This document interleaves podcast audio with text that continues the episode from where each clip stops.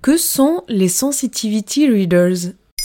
Merci d'avoir posé la question. Le métier de sensitivity reader, aussi traduit en français par lecteur en sensibilité, a fait son apparition en tant que tel outre-Atlantique vers 2016. L'autrice américaine Keira Drake était sur le point de publier The Continent, l'histoire d'un adolescent pris en étau dans une guerre tribale.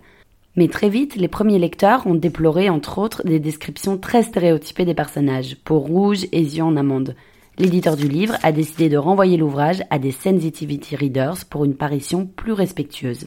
Ces lecteurs bêta avaient pour mission de passer au crible l'ouvrage avant sa sortie afin de s'assurer qu'il ne présente aucun stéréotype ethnique, religieux ou sexiste. Ils pouvaient ensuite proposer des réécritures à l'écrivaine, à prendre ou à laisser. C'est ainsi que le métier a vu le jour.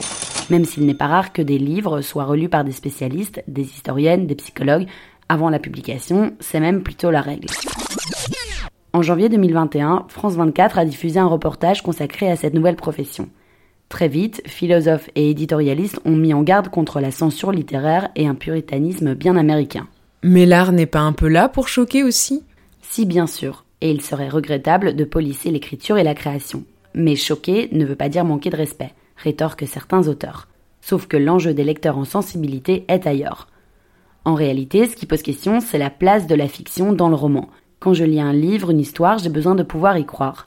Les éléments doivent être suffisamment proches de la réalité pour que je puisse m'identifier au personnage. Il faut donc des éléments réels sans pour autant être caricaturaux. En général, en autofiction, les faits sont vrais, non? C'est ça. Mais quand les auteurs écrivent sur des personnages dont ils ignorent la réalité du quotidien, les risques de reproduire des clichés ne sont peut-être pas bien loin. Pour les éditeurs américains, officialiser ce métier permet d'amorcer un changement dans les représentations. Certains auteurs ont tendance à confiner des personnages noirs dans des rôles socialement dévalorisés. Pour les lecteurs tout court, cela consiste à pouvoir s'identifier à un personnage féminin noir sans pour autant qu'il incarne la femme de ménage ou la nounou. Si je suis un petit garçon qui aime la danse, je dois pouvoir me reconnaître dans des récits de petits garçons qui ne jouent pas uniquement au foot. Si je suis une femme atteinte de handicap, je dois pouvoir ne pas être réduite à mon fauteuil roulant. Par exemple, L'autrice britannique J.K. Rowling a fait les frais d'un bad buzz sur les réseaux sociaux après la sortie de sa nouvelle L'histoire de la magie en Amérique du Nord. Elle aurait repris des stéréotypes racistes et coloniaux, lui valant une déferlante de tweets de lecteurs amérindiens choqués par la réappropriation d'une histoire coloniale. En France, le métier apparaît timidement dans le monde de l'édition. Martin Page a confié avoir recruté des lecteurs en sensibilité pour sa maison d'édition Monstrographe, celle qui a publié l'essai féministe Moi les hommes, je les déteste de Pauline Armange. Pour autant, cela semble relever de l'exception dans le paysage français.